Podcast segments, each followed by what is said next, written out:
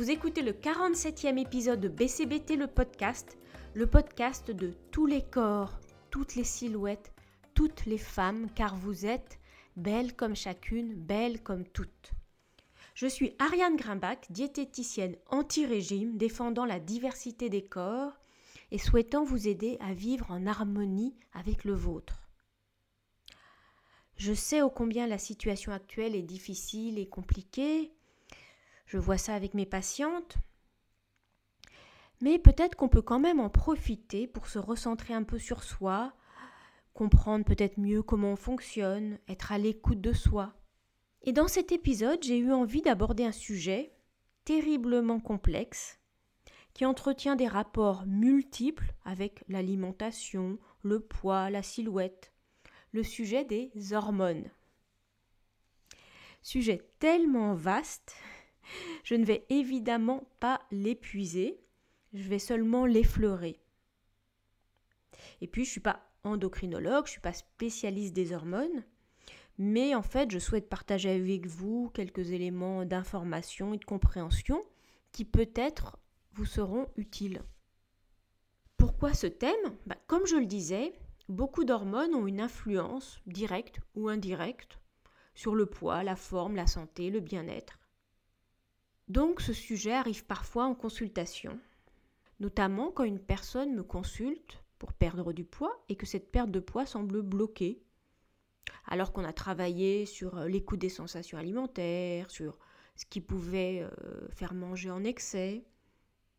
À ce moment-là, on s'interroge et on évoque parfois une possibilité euh, d'explication hormonale, et il peut m'arriver de suggérer à la personne d'en parler à son médecin et de faire des analyses complémentaires. Le monde des hormones est très vaste et donc, je vais en évoquer seulement quelques-unes qui sont essentielles. Leur rôle, comment elles peuvent se dérégler, ce qu'on peut observer et éventuellement ce qu'on peut faire. Alors, je répète de façon assez euh, basique et superficielle. Bon, le mot hormone, il vous est forcément familier. D'ailleurs, il a peut-être une tonalité un petit peu négative, associée euh, à la contraception ou la ménopause, à des traitements, à des plaisanteries peut-être. Oh, arrête, c'est les hormones. Hein. Je signale d'ailleurs, hein, même si ce podcast il est consacré aux femmes, que évidemment les hormones jouent grosso modo un rôle similaire euh, et aussi important chez les hommes. Et puis vous connaissez certainement quelques hormones dont on entend souvent parler, l'adrénaline, la dopamine, l'insuline, la mélatonine. D'ailleurs, on pourrait penser qu'on va les reconnaître à leur suffixe in. Ben, c'est pas si simple, hein, parce qu'il y a aussi le cortisol, euh, la DHEA par exemple. D'abord, c'est quoi les hormones? Clairement, ce sont des substances qui sont absolument fondamentales pour le fonctionnement de notre corps. On ne peut pas vivre sans. Les hormones, ce sont des substances chimiques produites par notre organisme qui ont un rôle de messager. elles sont produites à plusieurs endroits, certaines dans le cerveau, notamment dans l'hypothalamus, d'autres par des glandes endocrines, et puis d'autres par certains organes ou tissus. Chaque hormone est bien spécifique et elle est produite pour être libérée dans le sang et véhiculer un message vers les cellules, vers les différents organes. Et c'est un message donc qui participe au bon fonctionnement de notre corps sans qu'on en ait vraiment conscience. Ce sont des messages qui peuvent concerner euh, l'appétit, le rythme cardiaque, la croissance, le sommeil, la sexualité, le métabolisme, l'humeur et bien d'autres choses. Donc vous vous rendez compte, c'est vraiment d'une importance phénoménale. Et chez beaucoup de personnes, et sûrement chez beaucoup d'entre vous, tout fonctionne bien. Il y a un équilibre entre les différentes hormones et elles jouent leur rôle. Mais il peut arriver que des déséquilibres s'installent, qu'une hormone soit présente en excès ou soit insuffisante, ou qu'elle n'arrive plus à jouer son rôle de messager on ne s'en rend pas forcément compte tout de suite. Mais les conséquences peuvent s'installer euh, à la longue. La fatigue, le stress, l'humeur qui est changeante, on est plus irritable, on prend du poids, on a des envies de sucre, on déprime, on dort mal. Le problème, c'est que tous ces symptômes, ils sont un peu généraux, ils peuvent avoir des causes multiples. Si vous vous connaissez bien, si vous êtes plutôt habitué à observer ce qui se passe en vous, il est probable que vous allez repérer des changements. Surtout des changements qui semblent apparaître toutes choses égales par ailleurs. Ça peut d'ailleurs être source d'incompréhension quand vous allez chez le médecin. Vous lui faites part de symptômes que vous avez repérés, et lui, il ne voit rien d'anormal. Il va vous dire Oh, mais c'est le stress, ou tout ça c'est dans votre tête. Euh. Ou si c'est une question de poids, bah, il suffit de manger moins. Et il va pas forcément pousser l'analyse beaucoup plus loin. Je schématise bien sûr, mais il peut souvent y avoir une cause hormonale et ça peut être assez complexe à démêler en plus avec différentes choses qui sont imbriquées les unes avec les autres et parfois des cercles vicieux. Alors, les causes de ces déséquilibres hormonaux, elles peuvent être multiples. Il peut y avoir déjà une part génétique, il peut y avoir des hormones euh, qui nous manquent ou qu'on produit très faiblement euh, au départ. Il y a des hormones dont la production diminue avec l'âge. Et puis, il y a aussi euh, l'alimentation qui peut jouer un rôle, le stress, et puis des éléments de notre environnement, des perturbateurs endocriniens, peut-être la pollution, plein d'éléments qui peuvent dérégler cet équilibre hormonal qui est complexe. Alors, on va regarder différentes hormones. D'abord les hormones qui sont en lien direct avec l'alimentation, puis des hormones qui peuvent avoir un, impact indirect sur notre poids, et puis des hormones qui jouent un rôle dans votre bien-être général, et puis ben, si ce bien-être euh, il est un petit peu remis en cause, peut-être que ça peut notamment vous faire manger, vous donner des, envies particulières. Alors, en rapport direct avec l'alimentation, d'abord il y a l'insuline. L'insuline, c'est une hormone qui est produite par le pancréas quand du sucre arrive dans le sang parce qu'on a mangé. L'insuline, elle est là pour veiller à ce que le taux de sucre dans le sang garde un niveau constant. Puisque quand on mange, quoi qu'on mange, hein, pas forcément du sucre, bah, le niveau de sucre dans le sang va augmenter, hein, ce qu'on appelle la glycémie.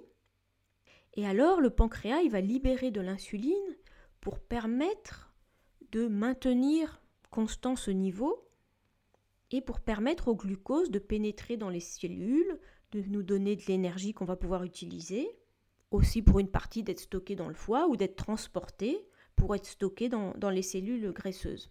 Ça, c'est le fonctionnement normal. Et donc, à part les personnes qui vont avoir euh, un diabète de type 1 qui peut survenir très tôt dans l'enfance, ben, notre pancréas, il fonctionne la plupart du temps euh, normalement. Mais si on mange mal, si on mange très sucré, de façon déséquilibrée pendant euh, des années et des années, si on prend beaucoup de poids, eh ben, peu à peu, l'insuline peut avoir plus de mal à fonctionner, jouer moins bien son rôle, avoir euh, des difficultés à faire passer son message. Et c'est ce qu'on appelle euh, l'insulinorésistance ou la résistance à l'insuline. Et euh, si on ne fait rien, c'est ça qui peut petit à petit amener vers le diabète de type 2. Alors, on peut faire un dosage qu'on appelle OMA pour vérifier l'insuline à jeun et la glycémie à jeun, ça peut être une indication, mais on a aussi des symptômes qui peuvent être des indicateurs, qui sont notamment bah, si on prend du poids plutôt au niveau de l'abdomen ou si on a du mal à perdre du poids, si on a aussi des coups de pompe qui nous donnent des envies, euh, des envies sucrées, que ça arrive euh, régulièrement. Mais euh, il ne faut pas vous inquiéter en travaillant sur son alimentation, sur sa façon de manger, en perdant du poids, c'est vraiment des choses qui sont euh, réversibles. Euh, il n'y a pas du tout de, fatalité euh, à ça. Ensuite, il y a deux hormones qui sont complémentaires, qui sont la gréline et la leptine. Ces deux hormones, elle régule notre appétit, elle régule nos sensations alimentaires. C'est pour ça, comme je le fais souvent réapprendre à mes patients, que l'on peut faire confiance à son corps pour manger les quantités dont on a besoin. En fait, on n'a pas besoin du tout de compter les calories. Notre corps, il sait nous indiquer ce dont on a besoin. D'abord, il y a la gréline, qui est euh, l'hormone qui déclenche la sensation de faim, qui nous indique que c'est le moment de manger, après avoir analysé nos besoins. Et puis on mange, et ensuite intervient la leptine, qui est produite par le tissu graisseux, qui nous envoie un message de satiété parce qu'on a absorbé suffisamment d'énergie. Donc cette leptine, elle régule l'appétit et elle est produite en quantité proportionnelle à notre masse grasse. Et donc en principe, plus on a du gras, plus on a de la leptine, moins on a besoin de manger puisque on va envoyer plus de signaux de, satiété ou plus tôt.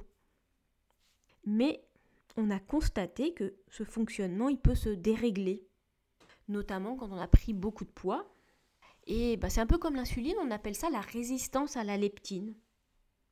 C'est-à-dire que bah, on a de la masse grasse, donc il y a de la leptine, il y a beaucoup de leptine, mais le cerveau n'entend plus le signal de satiété. Le cerveau ne voit plus en quelque sorte la leptine. Et donc on continue de manger. En fait, le corps ne reçoit pas le message d'arrêter, donc il croit qu'il n'y a plus de réserve, et donc il pense qu'il doit stocker et brûler moins de calories, il se met plutôt un, peu en mode restriction. Et donc on ne perd pas de poids. Alors, tout ça est très complexe, on ne comprend pas encore tout ce qui se passe au niveau de, cette leptine, mais il y a beaucoup de travaux en cours, et puis on commence quand même à avoir euh, des voies de solution et avec euh, un volet qui est lié euh, à l'alimentation. Alors il y a quand même des personnes qui me consultent et qui croient qu'elles ne perçoivent pas ce signal de satiété, mais en y travaillant au bout de quelques semaines avec de l'attention, en mangeant plus doucement, en faisant des exercices spécifiques, on peut retrouver cette sensation de satiété euh, quand même très souvent. Ensuite, il y a des hormones qui ont un impact sur le poids. Alors d'abord les hormones thyroïdiennes. C'est des hormones qui jouent un rôle vraiment essentiel parce qu'en fait, c'est elle qui régule le métabolisme énergétique, donc la façon dont notre corps utilise l'énergie. Hein. J'explique souvent qu'il y a des personnes qui ont un métabolisme très actif, des personnes qui ont un métabolisme plus économe. Et, ça, c'est notamment euh, lié euh, à, la thyroïde. Et puis, euh, elle régule aussi la, façon dont, les nutriments sont, utilisés. Et puis, tout un tas d'autres choses que je ne vais pas détailler. La thyroïde, elle produit deux hormones, la T3 et la T4. Et leur synthèse, elle dépend de la TSH. La TSH, vous connaissez peut-être, hein, parce que c'est souvent ça qu'on mesure, donc vous connaissez peut-être euh, cet intitulé. Et euh, bah, cette TSH, elle a absolument besoin d'iode. Et en fait, beaucoup de gens euh, sont carencés en iode. Et, et c'est ça qui va permettre, notamment avec aussi un foie en bonne santé, avec d'autres minéraux, de faire une bonne synthèse de, euh, des hormones thyroïdiennes. Mais tout ça, ça peut se dérégler là encore. Notamment, euh, on voit de nos jours beaucoup d'hypothyroïdie, beaucoup plus que des hyperthyroïdies. Et des hypothyroïdies, hein, c'est vraiment une thyroïde qui euh, fonctionne au ralenti et ça a vraiment un impact sur le métabolisme.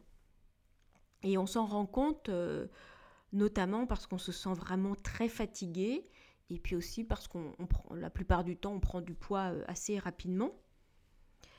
Donc ça c'est des symptômes qui peuvent alerter et puis du coup on va on va faire un dosage. Alors c'est important aujourd'hui hein, de souvent pas seulement tester la TSH parce que souvent ça ne montre pas vraiment ce qui se passe, mais de doser aussi la, T3 et la T4 pour essayer de comprendre si euh, c'est une production insuffisante de T4 parce que c'est la T4 qui permet de synthétiser la T3.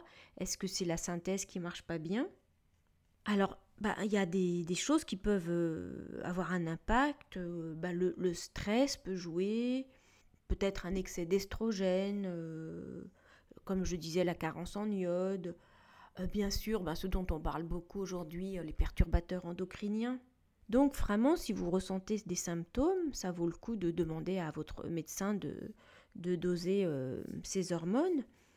Et puis, ben, c'est important de bien comprendre quelle est la cause pour mettre le traitement adapté? Peut-être qu'il y a une part alimentaire, peut-être qu'il y a un traitement, mais pas de façon automatique, hein, parce qu'il faut d'abord comprendre où est le problème dans, cette synthèse hormonale et qu'est-ce qui, pêche pour proposer le, le bon traitement.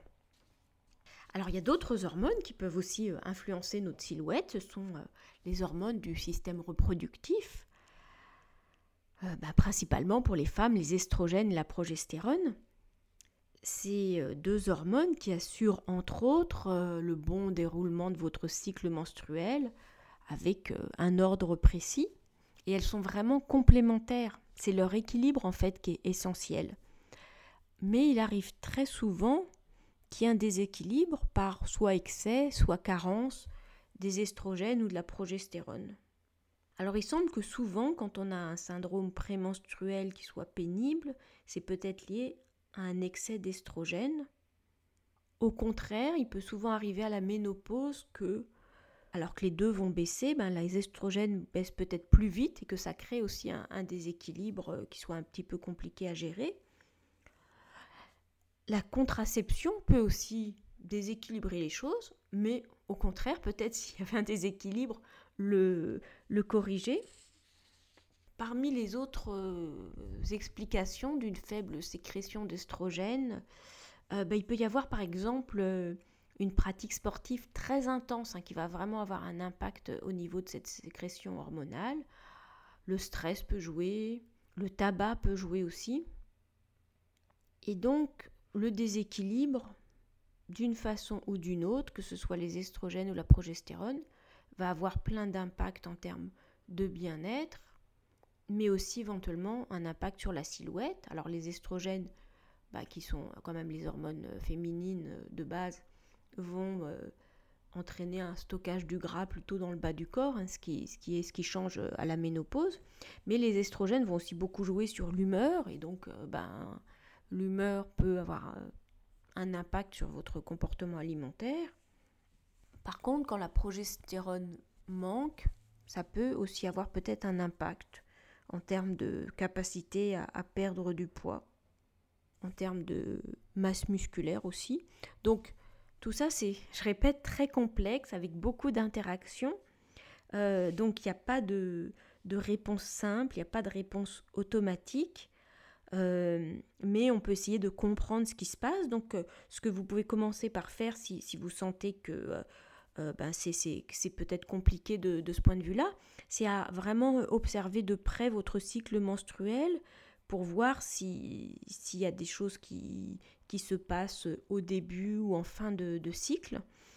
Euh, et puis il y aura des actions qui seront possibles, euh, ben, qui conjuguent à la fois peut-être des aspects alimentaires, éventuellement sur certains aspects l'apport de plantes, voire des hormones de synthèse pour, euh, pour quelque chose qui serait vraiment à, à rééquilibrer.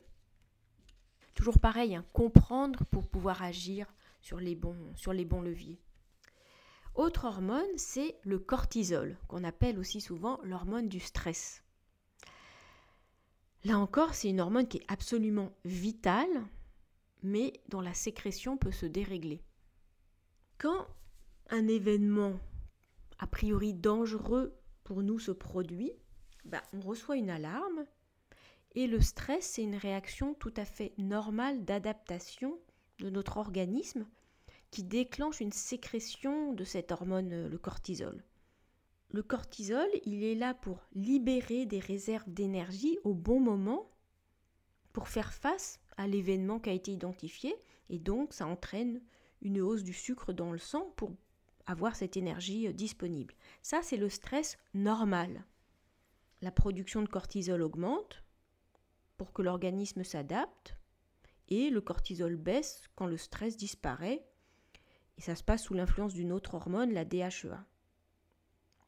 Mais, mais, si vous êtes stressé tout le temps, si vous avez un stress chronique, si vous n'arrivez plus à vous détendre, à décompresser, la production de cortisol ne s'arrête plus. Son antidote, donc la DHEA, s'épuise, le corps n'arrive plus à reconstituer ses réserves, et donc bah, vous allez être épuisé, vous allez chercher peut-être des compensations, peut-être dans le tabac, l'alcool, mais aussi dans des aliments sucrés, pour vous déstresser. Et tout ça, ça va contribuer à entretenir ce cortisol élevé, et donc vous êtes dans une sorte de cercle vicieux où vous n'arrivez pas à vous, à vous déstresser. Donc tout ça, ça va entraîner beaucoup de fatigue, sûrement des problèmes d'humeur, peut-être des mécanismes inflammatoires, et puis ce stress va sûrement aussi peut-être entraîner des, envies de, manger, de, manger, euh, euh, de manger sucré. Alors c'est vraiment important, peut-être c'est plus facile à dire qu'à faire, de ne pas vivre dans un stress permanent. C'est un sujet que j'aborde vraiment souvent euh, avec mes patientes, à la fois pour identifier quels sont les déclencheurs du stress, et puis aussi quels seraient les moyens, pour chaque personne différent, d'avoir des moments, des activités de décompression réelle et de ne pas accumuler euh, un stress permanent. Enfin, pour finir, je vais évoquer deux hormones qui vivent ensemble et qui sont essentielles à notre bien-être, la sérotonine et la mélatonine. Elles ont le même précurseur, le tryptophane, et puis c'est la sérotonine qui permet la production de, mélatonine. Alors la sérotonine, c'est euh, l'hormone de la bonne humeur, mais elle joue plein de rôles aussi qui sont liés à l'alimentation. Elle joue un rôle dans notre digestion, dans notre satiété. Et puis c'est l'hormone qui fait qu'on est bien. Alors si on sent, alors bon c'est peut-être un peu compliqué en ce moment de faire la part des choses, mais si on sent qu'on est vraiment d'humeur négative, qu'on est triste, euh, qu'on se sent irritable, peut-être qu'on a un déficit de sérotonine. La mélatonine, elle, c'est l'hormone du sommeil. Donc elle est issue de la transformation de la sérotonine et puis c'est vraiment elle qui régule notre rythme circadien, notre rythme jour-nuit et c'est elle qui nous aide à nous endormir. Alors si vous mettez de côté le fait que peut-être des fois c'est vous qui décidez de vous coucher tard, bah, si vous avez du mal à vous endormir, si vous sentez que vous avez un sommeil qui n'est pas vraiment récupérateur, peut-être que vous ne sécrétez pas assez de mélatonine. Alors, ce qu'on a compris récemment aussi, c'est que la fréquentation des écrans et de la lumière bleue en fin de journée, ça pouvait aussi bloquer la sécrétion de mélatonine. Donc tout ça, c'est important de le comprendre, d'en avoir conscience et puis vraiment d'essayer de ne pas laisser les choses se dégrader. Donc euh, tous ces éléments hein, de fatigue, de stress, d'humeur négative, euh, du fait de voir les choses euh, en noir, de voir plutôt le côté négatif des événements, bah, ça peut aussi faire manger pour, pour compenser, pour se donner de l'énergie, pour faire ce qu'on a à faire. Donc c'est important d'être attentive à ces peut-être changements d'humeur, à ces difficultés pour là encore euh, essayer d'agir euh, sur les causes. Bon alors, vous l'avez compris, je ne fais vraiment qu'effleurer ce sujet tellement immense des hormones. Chaque hormone a vraiment un rôle complexe et spécifique et en plus elles interagissent les unes avec les autres pour maintenir un équilibre qui peut donc se dérégler. Alors mon propos est vraiment pas de vous inquiéter à mauvais escient, mais plutôt de vous aider à trouver des pistes si nécessaire et à ne pas baisser les bras pour euh, comprendre ce qui se passe. Alors, on peut déjà agir via l'alimentation, même si ce n'est pas miraculeux, mais bah, d'abord pour prévenir les dérèglements. Moi, je prône toujours une alimentation euh, la plus variée, la plus naturelle possible, qui soit source de bien-être, de santé, de plaisir, et surtout sans interdit. Hein. donc il ne faut pas s'interdire, bah, notamment par exemple de manger du gras. Hein. je vois des fois des personnes qui mangent très peu de gras. Euh, c'est important de ne pas vouloir avoir un cholestérol trop bas parce que le cholestérol est un des précurseurs de certaines hormones. Euh, et le gras est vraiment important pour euh, le fonctionnement des hormones, comme tout un tas de nutriments, de minéraux, tout ça va vraiment interagir pour euh, assurer un bon équilibre hormonal. Et puis ensuite, il peut y avoir des ajustements euh, de l'alimentation qui soient plus spécifiques en fonction d'un diagnostic hormonal qui aura été posé. De façon préventive aussi, bien sûr, ben, c'est important de dormir suffisamment, de respecter son rythme naturel, de ne pas être complètement sédentaire, de ne pas trop se stresser si possible. Tout ça, c'est bénéfique pour pas alimenter ce cercle vicieux de plus en plus de fatigue, de plus en plus de stress qui contribue à dégrader encore la situation hormonale. Alors, bah, en revanche, si vous vous sentez vraiment depuis quelque temps anormalement fatigué, que vous n'arrivez pas à récupérer, que vous êtes éternellement stressé, que vous dormez mal, que vous êtes très très sensible à, et anormalement sensible à toutes les petites contrariétés du quotidien, que vous avez beaucoup tout à coup d'appétence pour le sucré alors que ça vous arrivait pas, que vous prenez du poids sans raison, bah, derrière tout ça, il y a peut-être des raisons hormonales et je crois que ça vaut le coup de s'en occuper.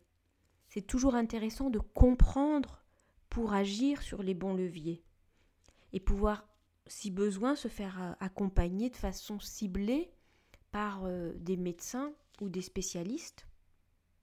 C'est intéressant, par exemple, d'aller chez le médecin et de pouvoir peut-être lui expliquer ce que vous ressentez de façon plus précise, sans chercher à faire le diagnostic à sa place, mais peut-être lui montrer que vous avez envie qu'il approfondisse un petit peu le sujet ou qu'il vous oriente peut-être vers un endocrinologue.